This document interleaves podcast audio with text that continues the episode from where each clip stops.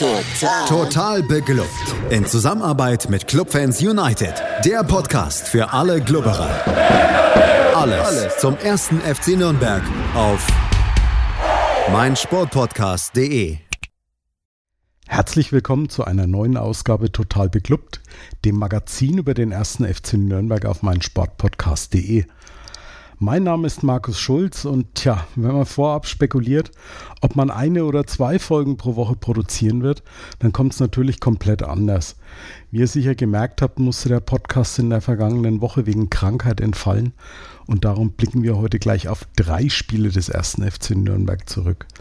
Und dies erledige ich natürlich nicht alleine, sondern habe einen euch wohlbekannten Gast an meiner Seite, und zwar den Felix Völkel. Hallo Felix. Hallo zusammen. Der erste FC Nürnberg hat nach dem misslungenen Einstand von Neutrainer Markus Weinziel mit der 2 zu 3 Heimniederlage gegen Holstein Kiel nun die erste englische Woche absolviert und das ganze Jahr nicht ganz unerfolgreich. Die Bilanz lautet zwei Siege und ein Unschieden, dreimal ohne Gegentor und dazu rund 840.000 Euro in die klammen Vereinskassen gespielt. Ich sag mal, das hätte deutlich schlechter laufen können, oder Felix? Ja, auf jeden Fall. Also das äh, bin eigentlich zufrieden. Kann man nichts sagen. Da bin ich also auch komplett bei dir. Wir wollen aber jetzt nicht alle drei Spiele so komplett chronologisch aufarbeiten, weil ich glaube, das würde den äh, Podcatcher bei einigen dann ziemlich sprengen. Aber ich sag mal schon, das Spiel bei Fortuna Düsseldorf hat gezeigt, welche Ausrichtung das Spiel unter Weinziel nehmen wird nämlich hinten stabil stehen, dem Gegner die Spielfreude nehmen, giftig und aggressiv die Zweikämpfe bestreiten und dann sehen, dass man selbst vielleicht vorne mal trifft. Bei der eigentlich sehr heimstarken Fortuna, die zuletzt im Januar zu Hause verloren hatte, Gegner war da im Übrigen der 1. FC Nürnberg, war das im Vorfeld doch ein recht ambitioniertes Unterfangen. Wie hast du auf das Spiel in Düsseldorf vorab geblickt?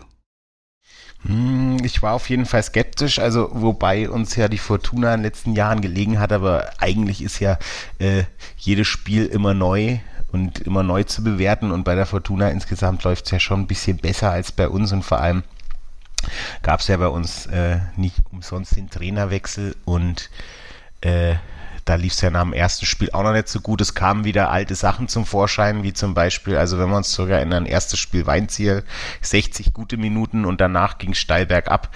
Das hatten wir halt in den Spielen davor immer oft gesehen, dass äh, wir gute Minuten hatten oder gute Halbzeit und dann aber die restlichen Minuten oder die restliche Halbzeit dann äh, dementsprechend schlecht gespielt haben, was einfach dazu geführt hat, dass wir zwei, drei Gegentore pro Spiel bekommen haben, ähm, was dann leider in seinem Einstandsspiel auch so war. Da gab es ja auch schon bisschen Unmut der Fans, obwohl äh, er jetzt noch nicht so viel dafür konnte. Ich glaube, das war dann auch eher der Mannschaft äh, äh gewidmet, die auch teils einfach äh, ideenlos oder äh, äh, nicht, nicht wirklich auf die Situation, die auch ähm, quasi ähm, da stand, vorbereitet war, weil es ging schon Richtung Abstiegskampf und das hat man nicht in den Zweikämpfen und so weiter wieder gesehen. Und meiner Meinung nach hat sich das dann gegen Düsseldorf äh, äh, gewendet. Ich glaube, da wurde viel auch an der, ich sage jetzt mal, an dem weinzierischen Fußball gearbeitet, den man dann auch spielen wollte die Zweikämpfe intensiv führen. Ähm, ich glaube, das war ein Zitat, das er bei Schalke 04 sehr oft gesagt hat. Zweikämpfe intensiv führen und Nadelstiche setzen. Ich glaube, genau das hat man äh, äh, getan gegen Fortuna Düsseldorf. Ich glaube, wir haben ihnen auch so ein bisschen die Lust am Spiel genommen, so wie du es schon gesagt hast. Ähm, was ja aber eigentlich für sehr gute äh, Defensivarbeit steht, was wir eben in den Spielen vorher nicht hatten. Äh, und bei einem Gegner, der eigentlich ähm, vorher zu Hause noch nicht gewonnen hat, mit 1 zu 0 zu gewinnen, dann am Ende ist eigentlich auch stark. Ähm, deswegen, ich habe es nicht erwartet und äh, fand, wie sie sich dann dort gegeben haben, wirklich vor allem über 90 Minuten wirklich äh, ein, ein, gutes äh, defensives Gesicht, das die Mannschaft nicht so hatte. Ja, gegenüber Kiel hat sich ein klein bisschen was in der Aufstellung verändert gehabt. Jan Jamara kam wieder für Enrico Valentini ins Team. Johannes Geis ist ins defensive Mittelfeld für Fofana zurückgekehrt. Und da Ferner war als zweite Spitze aufgeboten, dafür war Wekesser wieder auf der Bank. eigentlich hätte man jetzt denken können, ein klassisches 4-4-2, aber in der Defensivbewegung ist das Ganze dann doch ein Stück weit, ja, so auf eine, auf eine Fünferkette rausgelaufen, weil eben Jens Kastrop die komplette rechte Seite dann irgendwie beackert hat und, und ja, man, man kann es vorwegnehmen, in den nächsten Spielen war das ähnlich. So auf dem Flügel schon fast zu einer Art Line-to-Line-Spieler äh, transformiert ist. Wie, ja, wie, wie, findest du diese, diese Variante, die sie da spielen? Ja, also oft äh, hängt halt von den Steckpässen oder von den, den, den langen Flanken auf gezielt auf Kastrop zum Beispiel oder direkt einen Stürmer wie Dua ab, äh, die halt oft von Johannes Geis kommen. Das kann mal gut, das kann mal schlecht sein. Wir ähm, alle kennen Johannes Geis. mal so, mal so. Ähm, zwischen genial und alles andere kann da alles dabei sein, aber insgesamt scheint es äh, vor allem auch äh, Kastrop ein bisschen mehr hervorzuheben. Auch Stärken von ihm auf dem Flügel. Also ich finde, er macht sich sehr gut in der, in der, der Spielweise aktuell. Und vor allem macht sich Dua auch äh, richtig gut, weil er halt ein sehr schneller Spieler ist, der auch geschickt werden kann, was äh, sehr oft gemacht wird und dann halt auch oft einen Geschwindigkeitsvorteil gegenüber anderen Abwehrspielern hat, den er dann ausnutzen kann. Ob er das dann macht, äh, um eine Vorlage zu geben für äh, zum Beispiel der Ferner oder äh, andere Spieler, ähm, sei dahingestellt, aber insgesamt ist das so der Weg, den wir aktuell gehen. Ähm, das heißt eben stabil hinten stehen, teilweise Fünferkette. Es verteidigen irgendwie alle mit, die äh, Zweikämpfe vor allem auch äh, aggressiv führen und die, die, Bälle gewinnen, also den Gegner eigentlich überhaupt gar nicht äh, zum Spielaufbau kommen lassen, was gut ist. Ähm, und dann eben versuchen über Konter und schnelle äh, Umschaltmomente dann äh, ein Tor zu schießen, was aktuell oft mal für ein Tor reicht, aber noch nicht mehr. Mal gucken, ob das sich ändern wird. Wobei man auch sagen muss, das hängt oftmals auch so ein bisschen an der, an der Chancenverwertung. Wenn ich an äh, ja, achte Minute in Düsseldorf denke, als Dua den Ball schön festgemacht hat und über die Abwehr hinweg in Lauf von der Ferner gehoben hat.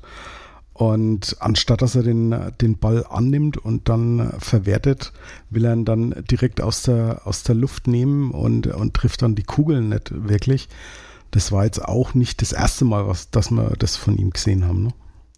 Ja, leider irgendwie hat er so ein bisschen die Scheiße am Schuh, wenn man das so sagen darf. Also er steht in den richtigen Momenten an den richtigen Positionen oder köpft, aber irgendwie erwischt er den Ball nicht richtig oder er, geht knapp daneben oder er köpft den Ball knapp daneben. Irgendwie scheint es da aktuell nicht ins Tor, sondern am Tor vorbei oder am Bein nicht richtig äh, äh, getroffen. Eher so die Option zu sein.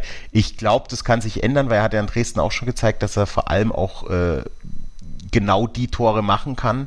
Ähm, ich erinnere mich da jetzt vor allem an das Spiel gegen Hannover auch, äh, die Chance in der zweiten oder dritten Minute. Das ist eigentlich so ein typisches Ding gewesen, was er gemacht hat.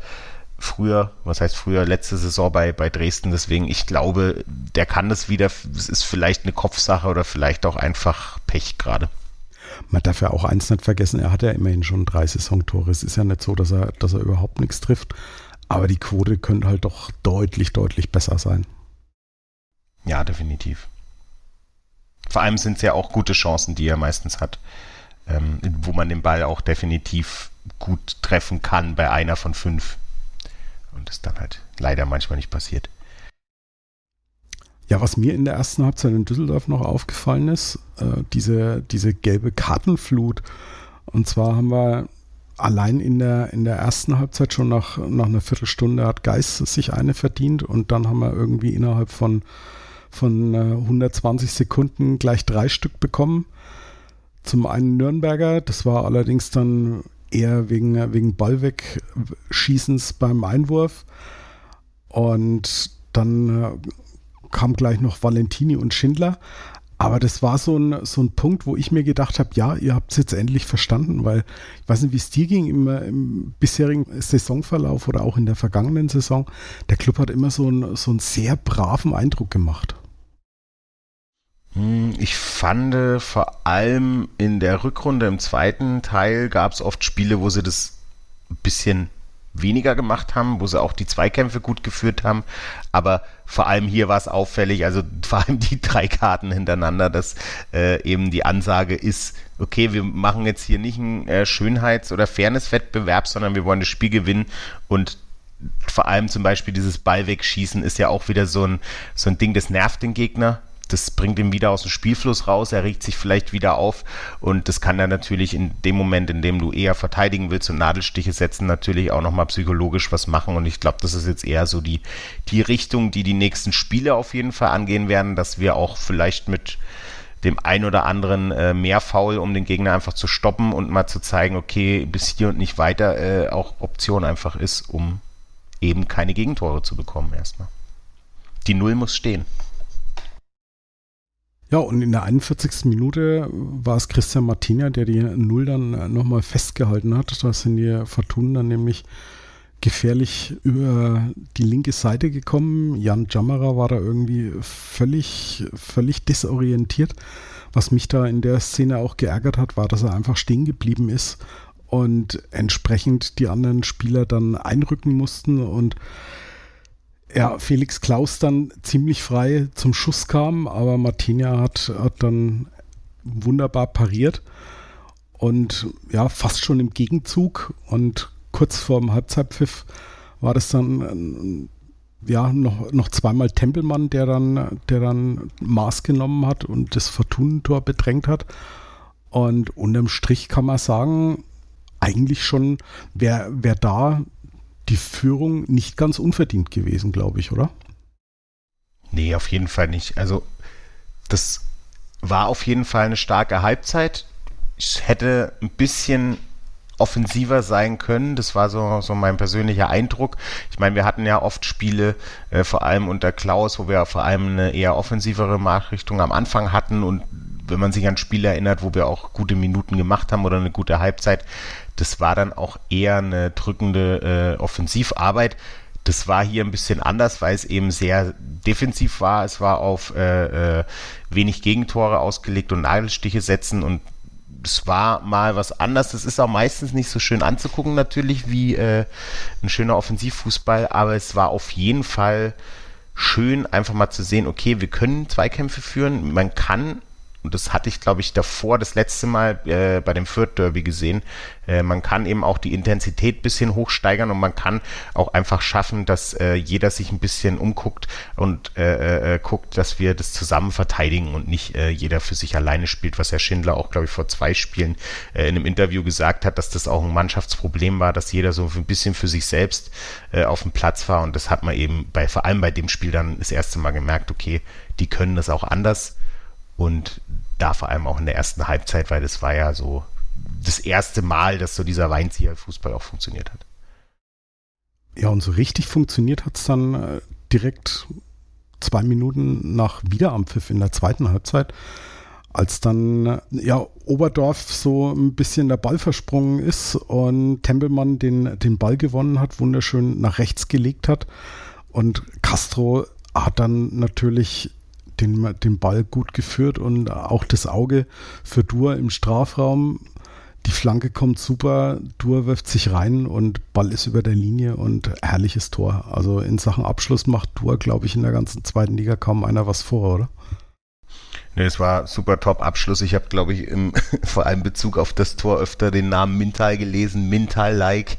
Äh, das war auf jeden Fall ein gutes Tor. Also auch von Kastrop äh, äh gut gut äh, äh, rübergeflankt und dann von ihm auch gut verwertet. Ähm, das hätte auch daneben gehen können. Also de, die Nummer mit Mintal, ich bekenne mich schuldig. Das habe ich, glaube ich, auch bei uns in die Gruppe reingeschrieben, direkt nach dem Tor, dass das wirklich ganz auffällig ist. Also seit Mintal habe ich, hab ich keinen Spieler mehr mit so einem guten Abschluss bei uns gesehen. Und ich glaube, da werden wir noch ziemlich viel Spaß haben. Was mich dann etwas gewundert hat, ich habe mehr oder minder mit einem ja, wütenden Sturmlauf von Düsseldorf irgendwie gerechnet gehabt. Aber so wirklich großartig gekommen ist dann eigentlich nicht viel, ne? Nö, weil wir das weiterhin eigentlich echt gut verteidigt haben und eigentlich im Prinzip ihnen dadurch auch ein bisschen die Lust am, am Fußball genommen haben, äh, weil wir auch einfach äh, hinten stabil standen. Ja, und dann können wir es ja eigentlich auch vorwegnehmen. Bei diesem 1 zu 0 ist es dann geblieben. Und ich weiß nicht, wie du siehst, aber für mich ein verdienter Erfolg. Ich war nicht nur positiv überrascht, dass wir überhaupt die drei Punkte geholt haben, sondern auch die Art und Weise. Das war für mich eine sehr positive Überraschung, gerade nach, äh, ja, nach, der, nach der Pleite zu Hause gegen Kiel. Und ja, unterm Strich dann sind wir verdient mit drei Punkten nach Hause gefahren, oder? Ja, auf jeden Fall. Ich habe jetzt nochmal nachgeguckt. Äh, wenn ich das richtig sehe, hatte die Fortuna ihre letzte, also wirklich letzte Chance in der 53. Minute. Das war die das Nummer heißt, von Ioja, ne? Ja, genau. Ähm, dann kam zwar noch Hennings, aber das konnte, also da konnte auch nichts weiter äh, gemacht werden und im Prinzip äh, hat sich dann einfach bis zum Abpfiff nichts mehr verändert. Äh, die kamen zu keiner Gelegenheit mehr und ich meine, wenn sie zu keiner Gelegenheit kommen, dann ist eigentlich der Plan vom Club komplett aufgegangen. Sie haben einfach möglichst wenig zugelassen, vor allem nachdem sie selber ein Tor geschossen haben und haben dadurch das Spiel gewonnen. Ähm, zwar nur in Anführungszeichen mit 1 zu 0 und vielleicht war es nicht der schönste Fußball für den Zuschauer, aber es war auf jeden Fall effizient. Ja, der Sieg war vor allem im Hinblick auf die Tabelle sehr wichtig, weil da konnte man sich wieder ein Stück weit von den Abstiegsplätzen entfernen. Allerdings stand dann schon wenige Tage später, nämlich am Dienstag, ein schweres Auswärtsspiel beim SV Waldhof Mannheim in der zweiten Runde des DFB-Pokals an. Ein wenig Zeit zum Verschnaufen für das Team, aber auch wir atmen mal ganz kurz durch und sind dann gleich zurück bei Total Beklubbt auf meinsportpodcast.de. Willkommen zurück bei Total Beklubbt und meinem Gast Felix Völkel. Ja, und der Felix, der kann sozusagen aus allererster Hand vom Auswärtsspiel in Mannheim berichten, denn er war vor Ort im Karl-Benz-Stadion. Von Berlin ist es ja auch nicht gerade so eine Anreise der kurzen Wege gewesen, oder? Nee, gar nicht. ich glaube, es waren fünfeinhalb Stunden ICE fahren, aber äh, zum Glück konnte ich im ICE arbeiten. Deswegen war es nur halb so schlimm. Nee, aber es ist auf jeden Fall bisschen länger der Weg. Ja, man kann sagen, dass man von einer heimstarken Mannschaft, nämlich Düsseldorf, zur nächsten reisen musste.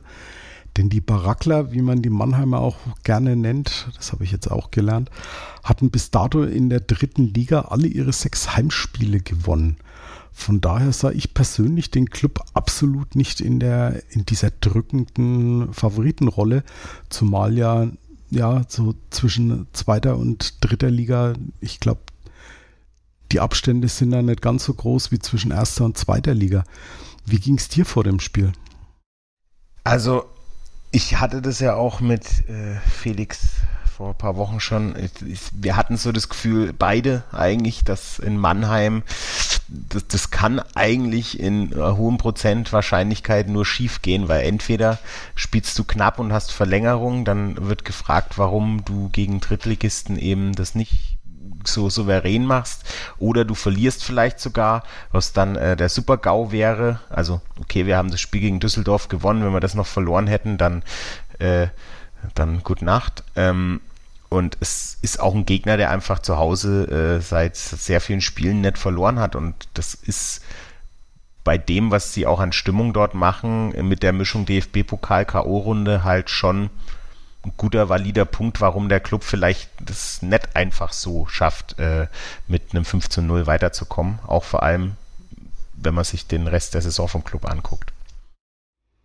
In Sachen Aufstellung gab es zwei Wechsel. Wegkesser kam für Nürnberger auf die linke Außenposition und im Sturm ersetzte Winsheimer da Ferner. Mm, Winsheimer für da Ferner fand ich schon sehr, sehr überraschend, muss ich sagen die Nummer Wegkesser für Nürnberger kann ich ganz gut verstehen, weil Nürnberger hat davor zwei Spiele gemacht und hat dann sich da mal eine kleine Pause verdient gehabt. War es für dich irgendwie eine Überraschung bei der Aufstellung? Äh, dadurch, dass, ich glaube nicht, also dadurch, dass ähm, ich die Trainingsleistung überhaupt gar nicht äh, quasi einsehen kann. Ich fand Winsheimer in seinen Einsätzen, wenn er die hatte, eigentlich nie schlecht. Äh, da Ferner hat, wie wir auch schon festgestellt haben, ja schon einige Chancen, die er nicht gemacht hat. Ich finde, da kann man im DFB-Pokal auch mal wechseln und äh, auch mal äh, quasi dann Winsheimer zum Beispiel den Vortritt lassen. Ähm, Wegesser für Nürnberger war okay, nachdem Nürnberger auch so eine, so eine lange Ausfallzeit hatte. Vielleicht hat er einfach mal eine Pause gebraucht, weil wir sind ja trotzdem in der englischen Woche.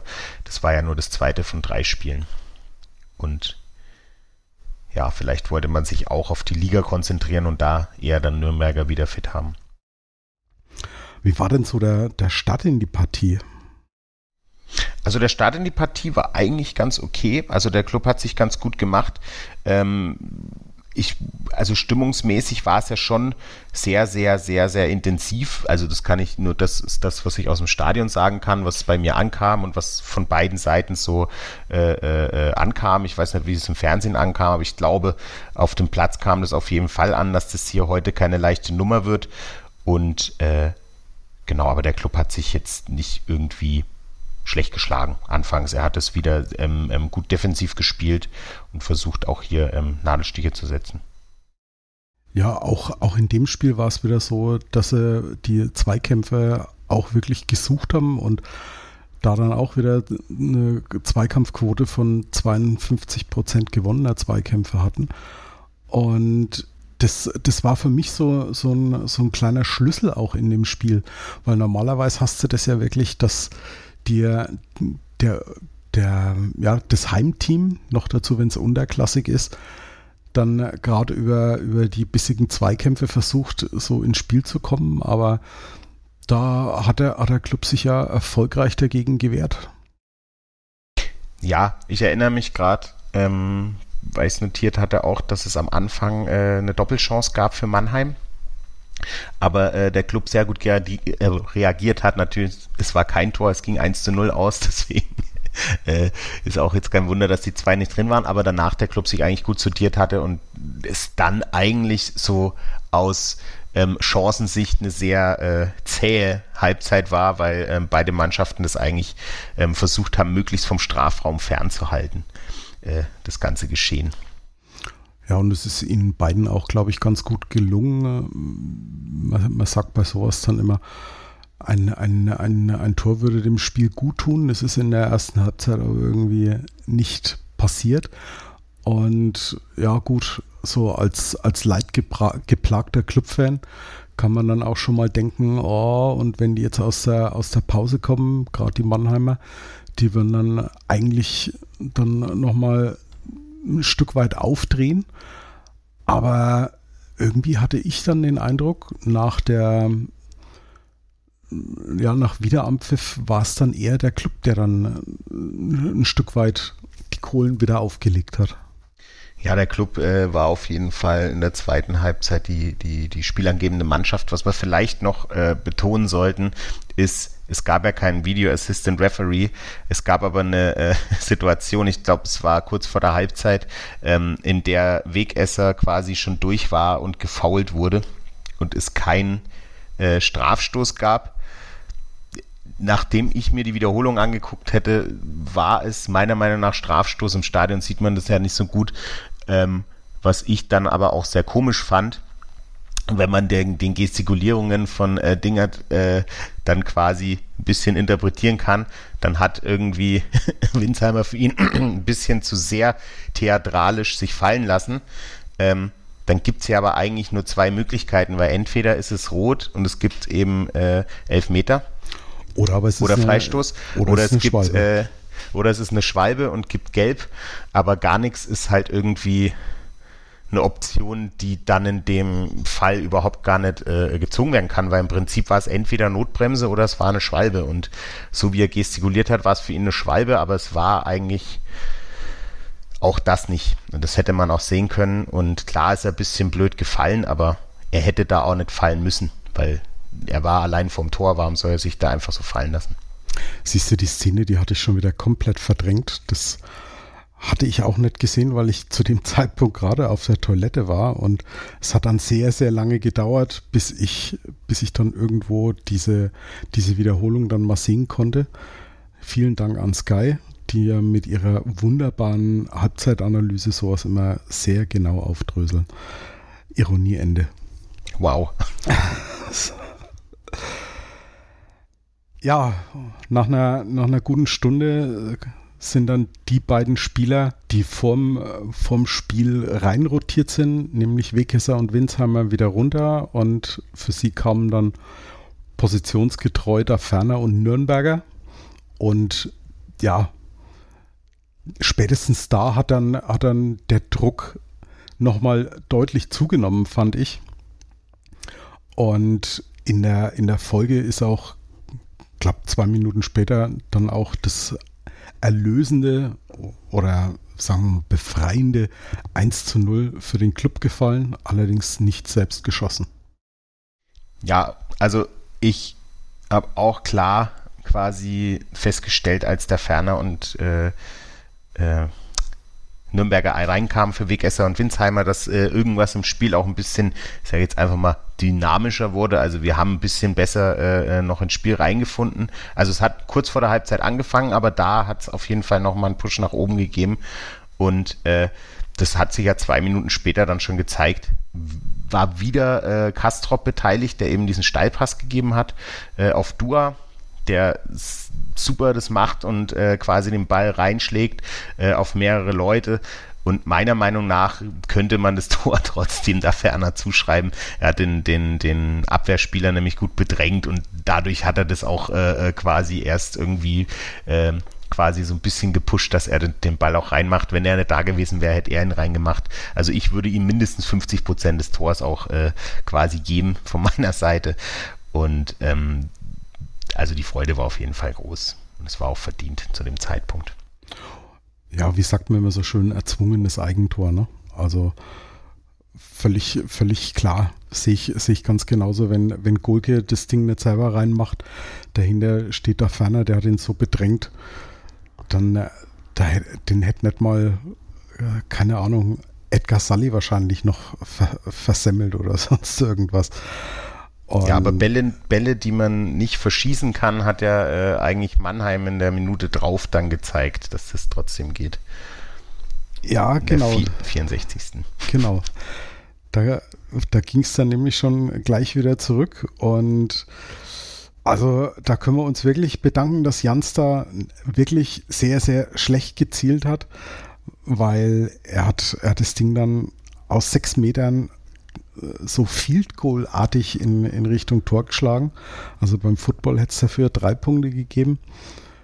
Und da, da können wir wirklich von Glück sagen, weil da hätte Martina, glaube ich, auch nochmal eingreifen können. Ja, also ein Ball aus sechs Metern drüber zu schlagen ist sehr schwer und genauso, wenn er aufs Tor geht, zu halten ist auch sehr schwer. Ähm, beides nicht unmöglich, wie man sieht, aber in dem Fall war er drüber. Ähm, kann mich irgendwie dran erinnern, dass Ishak auch mal so ein Ding drüber gehauen hat. Ich glaube, das war sogar noch näher am Tor. Und man fragt sich immer wieder, wie das geht, aber anscheinend äh, ist es möglich. ja. Ja, wo ich, wo ich noch so, ein, so einen kleinen Moment gezittert hatte, war dann so in der 70. Minute, als nämlich Marc Schnatterer ins Spiel kam. Und der hat ja gegen uns zu seinen Heidenheimer Zeiten eigentlich immer wirklich richtig, richtig großartige Spiele gemacht. Aber ja, so, so wirklich großartig kam dann eigentlich auch nichts mehr, ne? Nee, also von Mannheim gab es noch einen Fernschuss in der 66. glaube ich. Äh, wir hatten so ein bisschen äh, äh, die Chance aufs 2 zu 0 äh, durch Nürnberger. Ähm, ja, aber das war es dann eigentlich. Also wir haben, äh, Waldhof hat ein bisschen Druck aufgebaut, aber im Prinzip kam da eigentlich nichts wirklich durch, äh, weil wir das eigentlich mit äh, allen möglichen Defensivaktionen versucht haben zu unterbinden. Und dann war das Spiel aus. Und der Club weiter. das Spiel aus, der Club weiter. Und ja, du hast, du hast es vorhin gesagt, dass du es mit dem Felix drüber hattest, dass es so ein Spiel ist, was du halt dann gerade mal so mit 1 zu 0 gewinnst. Aber ich muss da ganz ehrlich sagen, in unserer derzeitigen Situation nehme ich dieses 1-0, auch wenn wir das Tor gar nicht selber erzielt haben, sehr, sehr gerne mit. Und ja, unterm, unterm Strich haben sie, haben sie eben doch auch gezeigt, dass sie, dass es sowas dann ja ich habe es in der ersten Runde, glaube ich, schon gesagt, sehr seriös auch irgendwie gespielt haben. Ne? Also da ist einer wieder für den anderen gelaufen, man hat, man hat für, für einen Gegenspieler auch mitgedacht und ist für den auch mal mitgelaufen. Und unterm Strich fand ich die, diese, diese Mannschaftsleistung eigentlich so auch ein Stück weit wieder den, den Schlüssel zum Erfolg in dem Spiel. Ja, auf jeden Fall. Also ich finde im Nachhinein klingt es 1-0 besser, als äh, wenn man sich davor vorgestellt hat, weil im Prinzip man am Ende eigentlich ein gutes Spiel gemacht hat. Man hat defensiv äh, gut gestanden. Man hätte vielleicht auch 2-0 führen können, wenn man jetzt zum Beispiel noch den Elfmeter kriegen hätte können. Ähm, wir haben fast nichts zugelassen. Es gab im Prinzip zwei, drei, maximal drei gute Chancen für Mannheim und es war halt auch ein DFB-Pokalspiel. Ich meine, es sind andere Mannschaften auch schon gegen Mannheim rausgeflogen oder gegen andere Mannschaften, die äh, auch in der dritten Liga oder vielleicht sogar Regionalliga spielen. Und deswegen kann man eigentlich mit dem Spiel und der Leistung, die wir da gezeigt haben, äh, zufrieden sein. Vor allem, weil man gesehen hat, okay, die Spieler ähm, haben sich stabilisiert und haben ein stabiles Spiel abgeliefert. Und ich glaube, das ist erstmal das, was äh, sehr, sehr positiv zu sehen ist, dass man jetzt zwei Spiele am Stück, also jetzt stand Mannheim, äh, zwei Spiele am, Spiele am Stück, eben keine Halbzeit hatte, in der man eingebrochen ist oder äh, äh, irgendwie die Spieler nur noch allein gespielt haben oder äh, man halt irgendwelche Gründe hatte, wieso man wieder zwei, drei Gegentore aus dem Nichts bekommen hat. Deswegen top. Nächste Runde. Genau, wollte ich gerade sagen. Also bleibt das zweite Spiel in Folge zu null, eine Runde weiter im DFB-Pokal und das Ganze versüßt mit 840.000 Euro. Und bevor wir uns dem Heimspiel gegen Hannover 96 zuwenden, trinken wir beide auch jetzt noch einen kleinen Schluck Pausentee und sind dann gleich zurück bei Total Beklubbt auf meinsportpodcast.de.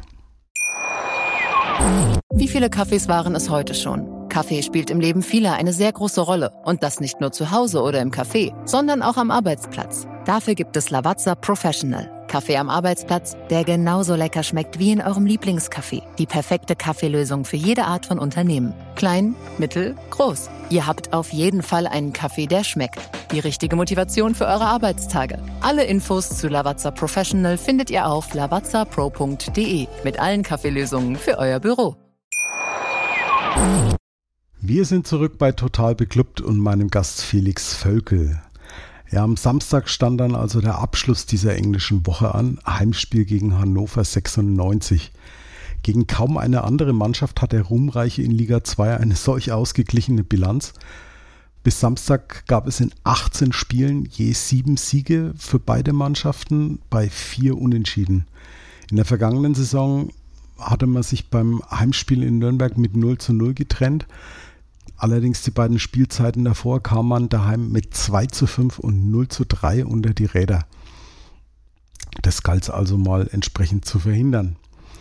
In Sachen Aufstellung hatte Weinziel jetzt auch keine großen Überraschungen parat, oder?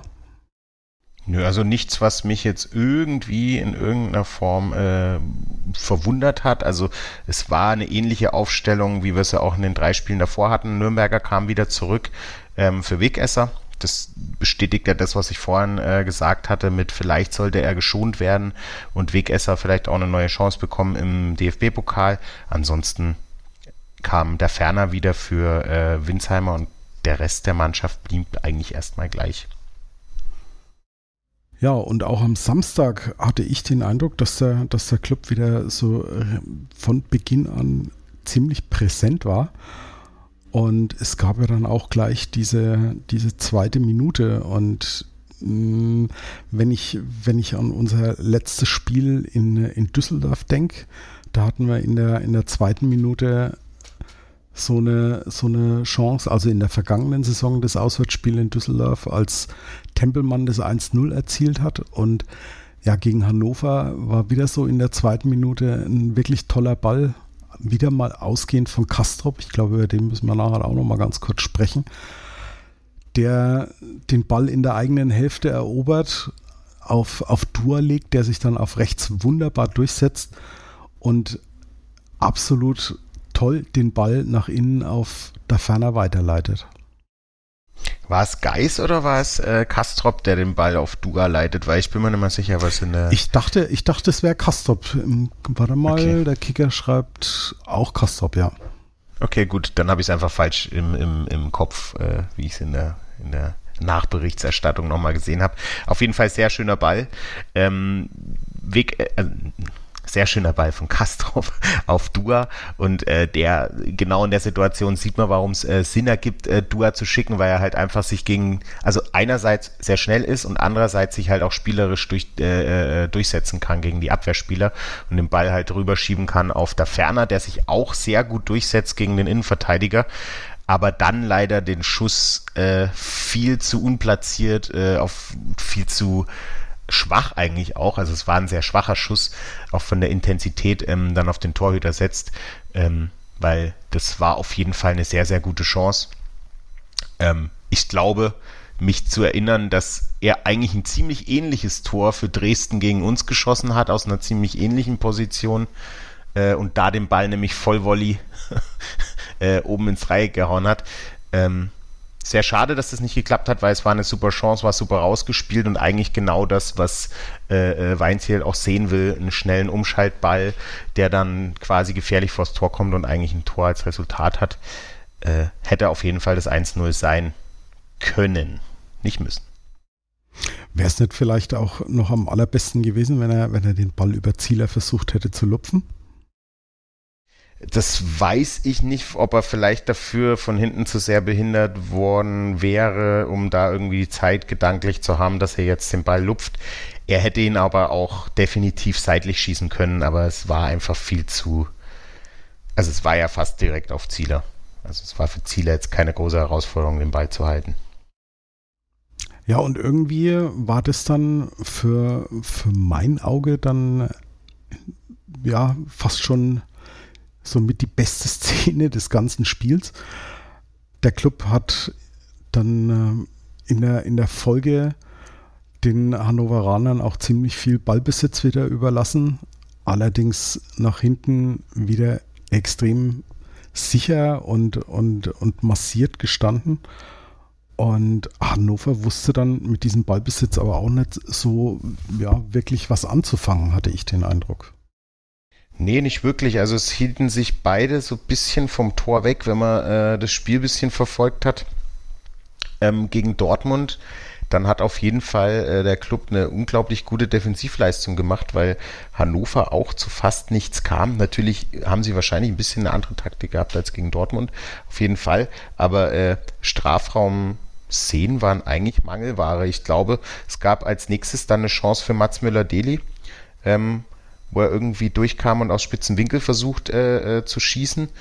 Aber ansonsten, ich glaube noch den Freistoß von Geistes war es dann aber. Und tatsächlich kann ich mich an keine Chance von Hannover erinnern in der ersten Halbzeit, die irgendwie erwähnenswert wäre. Was ja wiederum für die Nürnberger Defensive spricht, die im dritten Spiel in Folge äh, stabil steht. Und das zwar nicht äh, äh, auch durch Glück und viele Torchancen und Matenia musste viel rausholen, sondern Torchancen verhindert und das ist schon stark. Ja, so in der Halbzeit stellt sich bei mir im Moment, ich weiß, das ist ein bisschen böse und, und vielleicht auch äh, sehr negativ gedacht, aber gerade nach solchen Spielen wie gegen Hannover stelle ich mir dann in der Halbzeit immer die Frage, war das jetzt unsere gute oder war das unsere schlechte Halbzeit? Was kann ich machen, dass ich das irgendwann mal wieder rauskriege? Also im Prinzip muss äh, der Club einfach liefern, dann müsste das von, von allein irgendwann raus sein. Äh, ansonsten musst du da, glaube ich, gar nichts machen, weil das kam jetzt einfach so oft vor, dass äh, da jetzt einfach gezeigt werden muss, dass das nur was ist. Ja, jedenfalls war die zweite Halbzeit dann auch nicht das, was man so gemeinhin als Leckerbissen in Sachen, in Sachen Fußball bezeichnet. Ich habe so ein Stück den Eindruck auch gehabt, als sind beide Mannschaften von dieser englischen Woche doch auch recht gezeichnet und kaputt. Ähm, waren zwar defensiv äh, soweit gut gestanden, aber die Ideen nach vorne waren irgendwie auf beiden Seiten mehr oder minder Mangelware.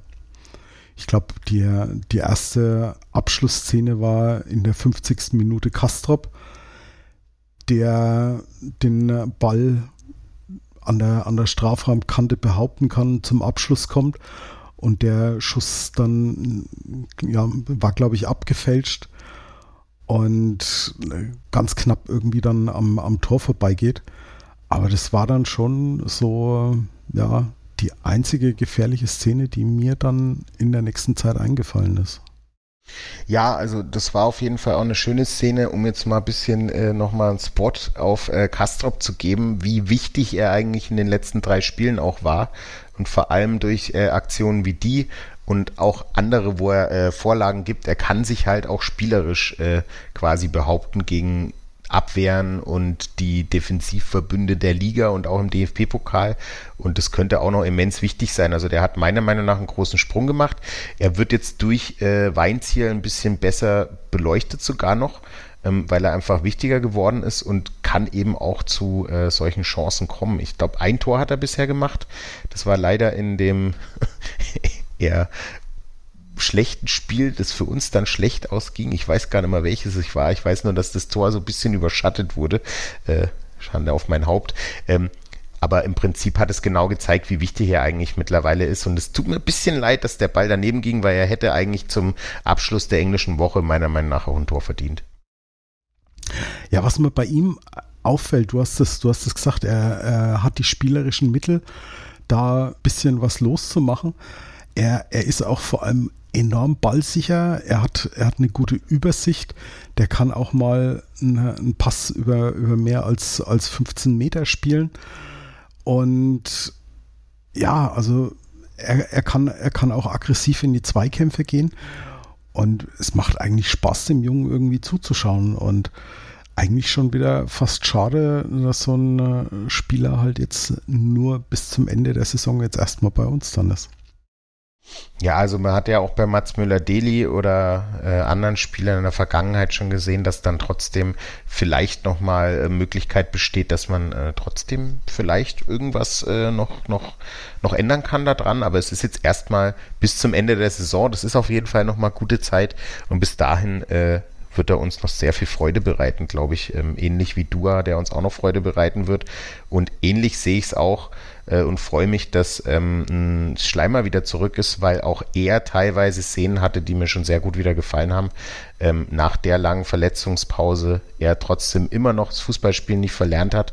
Das sieht zwar ab und zu ein bisschen unkonventionell aus, aber äh, es ist wirksam und er hat auch die spielerischen Mittel, um sich durchzusetzen.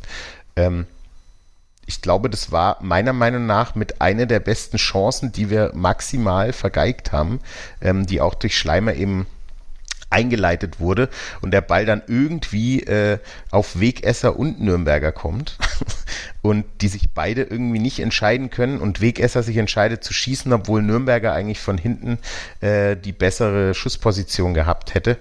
War ein bisschen ärgerlich. Man hat auch gesehen, dass Nürnberger sich sehr geärgert hat, dass Wegesser jetzt geschossen hat.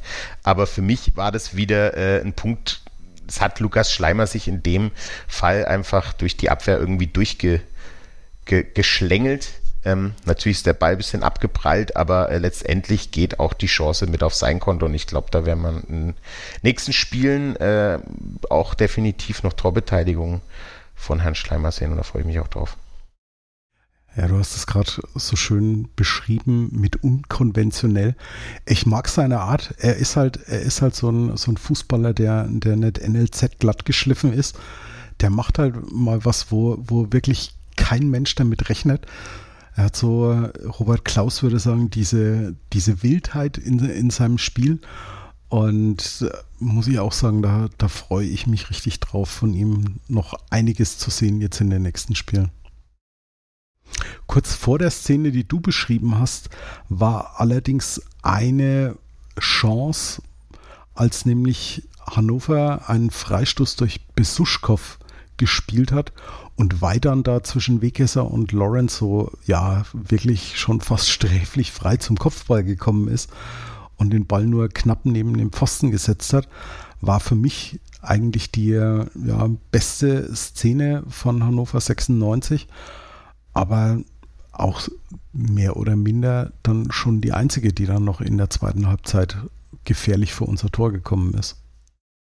Ja, ähm, es war auf jeden Fall eine, bei der ich kurz, kurz aufgeschreckt bin, aber auch hier im Prinzip nichts bei rumkam. Und letztendlich, also ich glaube, es ist einfach schwer gegen Gegner wie Hannover 96, die ich immer noch als Aufstiegsaspirant ansehe, weil sie einfach äh, guten Fußball spielen können, das auch diese Saison tun und vor allem auch bei Spielen wie jetzt im DFB-Pokal gegen Borussia Dortmund gezeigt haben, ähm, wenn die einfach nur in Anführungszeichen ähm, zwei, drei Chancen haben, ich glaube, sie hatten auch einen Expected Goals Wert unter eins, dann ist es ein gutes Spiel und wenn du dann schaffst, eben kein Tor zu bekommen und irgendwie die Null auch gegen die hinten stehen zu lassen, dann ist es äh, auf kurze Zeit jetzt erstmal ein Win. Natürlich solltest du das Spiel jetzt irgendwie, äh, wenn man das Spiel jetzt vielleicht in fünf Spieltagen hätten, vielleicht auch gewinnen können und vielleicht noch ein paar mehr in Anführungszeichen. Ich glaube, das ist das meistgenannteste Wort in dem in der Podcast-Folge Nadelstiche setzen, äh, vielleicht da auch noch ein paar mehr. Ähm, aber ich finde, das war erstmal wieder ein sehr, sehr solides Spiel, ähm, das auf jeden Fall auch mit dem 0-0 das bisschen am Ende äh, äh, enttäuschend war, weil immer wieder die Chance aus der zweiten Minute irgendwie in meinen Kopf kommt, äh, trotzdem unterm Strich ein gutes Spiel war. Ich weiß gar nicht, wer es nach dem Spiel gesagt hat. War es Weinziel oder Schindler oder sogar beide? Wenn man manchmal wenn die, wenn die Null steht und man schafft es halt trotzdem nicht, dann äh, selber ein Tor zu machen, dann muss man halt auch so ein 0 zu 0 mal mitnehmen. Und damit dann auch zufrieden sein, hätte ja dann auch nichts gebracht, wenn sie dann irgendwie ja in, der, in den Schlussminuten alle einfach nur noch blindlings nach vorne gegangen wären und dann irgendwie in Konter gelaufen das haben wir ja in Nürnberg auch schon des Öfteren erlebt, dass solche Spiele dann in den Schlussminuten dann verloren gegangen sind. Unterm Strich würde ich sagen, torloses Unentschieden und auch da wieder eine gerechte Punkteteilung. Ich glaube, von Hannoveraner Seite kann sich da auch keiner großartig beschweren, denke ich. Nee, letztendlich äh, ich glaube, Clubfans United hat es nochmal geschrieben, weil der Moderator das zur Halbzeit gesagt hat, dass es ein taktischer Leckerbissen ist, dieses Spiel. Was dann aber auch im Umkehrschluss heißt, es ist für die Zuschauerinnen und Zuschauer äh, meistens kein Leckerbissen, das Spiel mit anzugucken, weil es aus sehr wenig Torraumszenen besteht.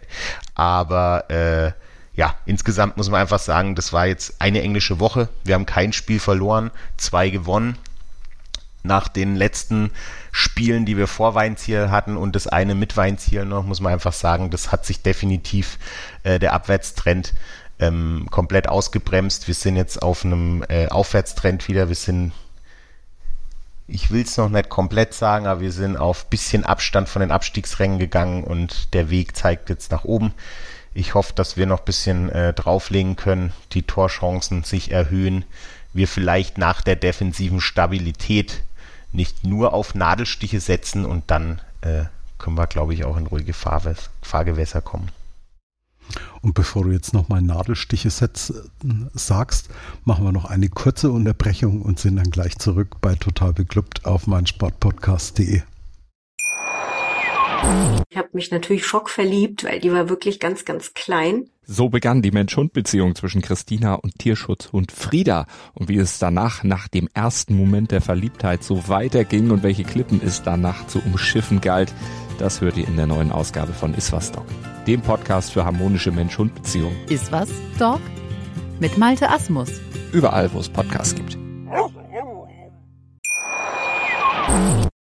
Auf geht es in den Schlussspurt dieser Folge total beklubbt. Auf der Ziellinie gleich auf neben mir noch immer Felix Völkel. Ja, Felix, ein torloses Unentschieden. Wir haben es wir gerade schon gesagt, so einen Punkt nimmt man mit. Der, der Fußball an sich war jetzt nicht so irgendwie, dass man sagen könnte, das ist jetzt was zum Zungeschnalzen. Was denkst du denn? Müssen wir damit in den kommenden Spielen weiterhin rechnen? Ich meine, klar, die Defensive hat derzeit jetzt mal oberste Priorität. Man raubt dem Gegner die Lust am Spiel, ist maximal unangenehm.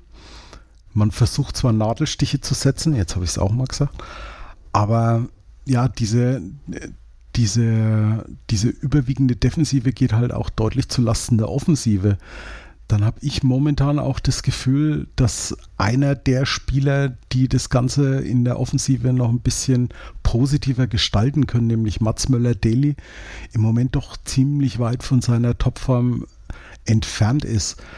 Christoph Daferner wiederum, der bräuchte mal so ein richtiges Erfolgserlebnis, wo er einfach in einem Spiel zweimal den Ball auf den Schlappen kriegt und beide Male versenkt. Und ja, Quadvodua, gerade in der, in der zweiten Halbzeit hat man von ihm dann auch nichts mehr gesehen. Da ist er überhaupt nicht mehr eingesetzt worden. Was meinst du? Sehen wir da bis zur Winterpause noch, noch ein bisschen eine Änderung? Glaubst du, dass Markus Weinziel da so, ja, ein Stück weit einen Ansatz findet, um das Ganze ein bisschen freundlicher zu gestalten? Ja, so viele Spiele sind es ja gar nicht mehr. Ähm, ich weiß nicht, ob vor der Winterpause noch groß was passieren wird. Ähm, ich hoffe, dass vor der Winterpause es zu mehr Offensivaktionen kommen wird, einfach dadurch, weil die Mannschaft das Spielsystem, das gespielt werden soll, besser verinnerlicht. Ähm, da auch vielleicht ein paar Sachen äh, besser, besser ausarbeitet und vor allem vielleicht Eckbälle und Standards auch noch ein bisschen übt, was ja auch zu Toren oft führen kann. Ähm, dass da jetzt ein großer Sprung passiert bis zur Winterpause, davon gehe ich einfach nett aus. Dafür ist einfach die Vorbereitung für Weinziel zu kurz gewesen, also im Prinzip keine. Ähm, es wurde in einer Situation, in der die Mannschaft einfach komplett verunsichert war, äh, äh, äh der Trainer gewechselt und das hat er ganz gut aufgefangen. Also ich glaube, bis zur, bis zur Winterpause ist jetzt erstmal die Devise, versuchen, möglichst viel Punkte mitzubekommen, äh, möglichst wenig Gegentore äh, zu bekommen und vielleicht das ein oder andere Spiel noch zu gewinnen, um irgendwie im Mittelfeld zu stehen. Ich meine, aktuell sind wir zwei Punkte vom äh, Relegationsplatz entfernt. Das ist jetzt äh, noch nett die Welt. Aber es ist äh, definitiv ein Fall nach oben zu sehen. Und wir müssen jetzt auch mal gucken, wie das nächste Ligaspiel läuft. Wir kommen zum Aufsteiger äh, Kaiserslautern, die jetzt ähm, auf jeden Fall gerade einen, ich würde sagen, als Aufsteiger einen Lauf haben, ähm, weil sie auf jeden Fall starke Spiele ähm, ähm, abliefern, eine positive Tordifferenz haben im Gegensatz zum Club, äh, der mit 12 zu 21 äh, äh, äh, Toren dasteht. Und äh, wenn wir da nochmal so eine Leistung auf dem Betzenberg, das muss man auch sagen, ich habe jetzt heute gelesen, dass der Zuschauerrekord wahrscheinlich gebrochen wird auf dem Betzenberg bei dem Spiel, ähm, auch mit ordentlich Clubunterstützung. Es wurden, glaube ich, 5000 Tickets verkauft, 8000 äh, wurden angefragt. Wahrscheinlich werden die ein oder anderen sich nochmal äh, so Tickets besorgen. Auf jeden Fall mit ordentlicher Stimmung ablaufen lässt. Wenn wir da nochmal punkten, vielleicht sogar gewinnen, dann können wir, können wir, glaube ich, ähm, die, die, die Winter, den Wintercheck schon halb machen und können vielleicht auch noch mal ein paar Sachen ausprobieren. Das äh, liegt dann aber auch in der Entscheidungsgewalt von äh, Markus Weinziel, ob er dann nicht vielleicht doch bis zum bis zur Winterpause wartet, bevor er dann sagt, okay, wir probieren noch mal ein bisschen was anders aus ähm, zu spielen. Ja, du hast das angesprochen. Der Aufsteiger aus Kaiserslautern ist richtig gut in die Saison gestartet. Hatte aber dann zuletzt doch, ähm, ja, ist ein bisschen der Motor ins Stocken geraten, weil sie waren dann sieben Spiele sieglos, sechs Unentschieden, wobei man aber auch sagen muss, da waren, da waren Hochkaräter wie HSV und Darmstadt 98 dabei. Dann gab es eine Niederlage und jetzt am letzten Wochenende konnten sie dann bei Hansa Rostock endlich mal wieder gewinnen. Was glaubst du denn, wie, wie die Favoritenstellung mehr oder minder verteilt ist? Also der Club geht mit Sicherheit nicht als Favorit ins Spiel, ne? Ich würde auf anhand der aktuellen Tabellensituation, der Tordifferenz und wie die Saison bisher verlaufen ist, definitiv sagen, dass Kaiserslautern äh, für das Spiel Favorit ist. Ähm, die haben auch eine gute Offensive. Die bekommen vielleicht mal das ein oder andere Gegentor, aber sind äh, vor allem vorne richtig stark, ähm, haben super Support beim Heimspiel. Ich bin sehr gespannt und würde sagen, der Club geht auf jeden Fall nicht als Favorit in dieses Spiel. Ja, gespannt bin ich auch, wie wir uns da auf dem Betze schlagen. Aber so richtig genau wissen wir das Ganze dann erst am Samstag nach dem Abpfiff. Ein weiteres Highlight außer jetzt diesem Auswärtsspiel gegen Kaiserslautern wird den ersten FC Nürnberg Ende Januar oder Anfang Februar erwarten.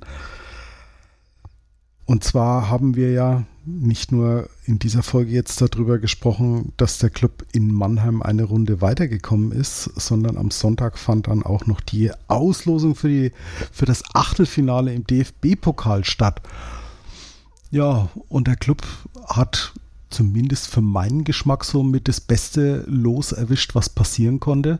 Nämlich auf der einen Seite ein Heimspiel und auf der anderen Seite einen nicht oberklassigen Gegner, sondern einen Gegner aus der zweiten Liga und, und der heißt Fortuna Düsseldorf. Wie siehst du das, Felix? Ist das für dich auch das Beste, was im Club hätte passieren können in Sachen Auslosung? Ich glaube, das Einzige, was ich noch lieber gehabt hätte, einfach weil äh, sie gerade nicht so gut spielen wie Düsseldorf, ist, ähm, ist Sandhausen. Aber ansonsten äh, ist es ein Top-Los. Wir haben erst vor paar Wochen gegen sie gewonnen. Wir wissen, dass wir das können. Ähm, insgesamt liegt uns Düsseldorf im Pokal auch gut. Deswegen ähm, finde ich das auf jeden Fall ein machbares Los und es ist mir tatsächlich lieber, jemanden zu haben wie Düsseldorf oder Sandhausen dann in, in, in der Runde, als äh, gleich irgendeinen Kracher, wo man vielleicht eine geringe Chance hat, weiterzukommen, weil umso weiter man kommt, umso besser ist es, weil es geht auch einfach um Geld. Und das wurde einfach, äh, ich glaube jetzt auch nochmal erhöht, äh, korrigiere mich auf 1,7 Millionen, wenn wir äh, die nächste Runde erreichen, was auf jeden Fall ein Stürmer für den ersten FC Nürnberg ist oder Schulden abbezahlen. Ähm, deswegen super los, ist machbar. Ein Heimspiel ist auch super gut. Äh, ich glaube, das ist definitiv machbar und ich bin gespannt. Also in einem pflichte ich dir bei, nämlich mit diesen 1,7 Millionen. Das ist absolut korrekt. Wo ich allerdings komplett anderer Meinung bin, ist, dass ich lieber Sandhausen gehabt hätte. Ich weiß nicht, ob du dich so an, an die Rückrunde erinnerst, als wir zu Hause äh, von Sandhausen vier, vier Ecken eingeschenkt bekommen haben. Äh, ich glaube, gegen Sandhausen kannst du zu Hause eigentlich wieder nur relativ schlecht aussehen. Und, und Düsseldorf, die sind oben mit, mit dran und wenn du da dann vielleicht das Heimspiel verlierst, dann kannst du immer noch sagen, ja, okay, kann mal passieren, aber gegen Sandhausen ist dann halt schon wieder aufgrund des Namens halt schon wieder ein, ein ziemlich hohes ja, Potenzial dafür da, dass man, dass man dann eher so in den Fremdschämen-Modus dann gehen muss, ne? Ja, ich glaube, das könnte gegen beide passieren. Wahrscheinlich kann man es ein bisschen besser verargumentieren gegen Düsseldorf. Ähm, und das 4 zu 0 war, glaube ich, das skurrilste Spiel, das ich letzte Saison mit gesehen habe, weil einfach es vier, vier Chancen gab. ähm, ja, aber wahrscheinlich, also letztendlich ist es ja egal, wer kommt. Ich glaube, äh, sowohl Düsseldorf als auch Sandhausen wären Gegner, die auf jeden Fall machbarer sind als ähm, zum Beispiel in Bayern München. Äh, und deswegen bin ich mit dem Los vollkommen zufrieden. Ja, soweit müssen wir aber jetzt noch gar nicht in die, in die Zukunft schauen. Wir haben noch ein paar Partien vor der Winterpause und dieser unsäglichen WM in Katar vor der Nase. Aber ich glaube, Felix, für heute sind wir jetzt soweit durch. Wir haben, wir haben drei Partien besprochen. Wir haben, wir haben uns angeguckt, wie, wie sich die Mannschaft ein Stück weit verändert hat, was Markus Weinziel als Trainer schon irgendwie bewegt hat. Ich glaube, jetzt sind wir so langsam durch. Haben wir irgendwas vergessen? Eigentlich nur, dass die Jahreshauptversammlung äh, Termin jetzt rausgeschickt wurde, die Änderungsanträge rausgeschickt wurden. Ähm, da kann man sich vielleicht nochmal extra dazu unterhalten. Und äh, am Tag drauf, sehr wichtig, alle Tickets kaufen, äh, das Frauen-DFB-Pokalspiel gegen den VfL Wolfsburg im Max-Morlock-Stadion stattfindet. Absolut. Das wäre natürlich mein Wunsch, dass wir das schaffen, da einen würdigen Rahmen zu stiften, möglichst das komplette Max-Morlock-Stadion ausverkaufen. Wir werden auf alle Fälle auch vor Ort im Stadion sein und die Clubfrauen entsprechend unterstützen. Ja, in der kommenden Woche werden wir uns dann wieder hören mit der Analyse des Spiels auf dem Betzenberg. Und für heute bedanke ich mich bei meinem heutigen Gast Felix Völkel für seine Zeit und diesen Analysemarathon. Vielen Dank, Felix. Sehr gerne. Total beklubbt findet ihr natürlich auch bei Twitter, Facebook und Instagram. Hier freuen wir uns über Feedback oder ein Like. Und natürlich dürft ihr uns gerne weiterempfehlen oder im Podcatcher eurer Wahl abonnieren. Ich wünsche euch eine gute Zeit, bleibt gesund und bis zur kommenden Woche hier bei Total Beklubbt auf meinsportpodcast.de. Total. Total beglückt. In Zusammenarbeit mit Clubfans United. Der Podcast für alle Glubberer. Alles, Alles zum ersten FC Nürnberg auf meinsportpodcast.de.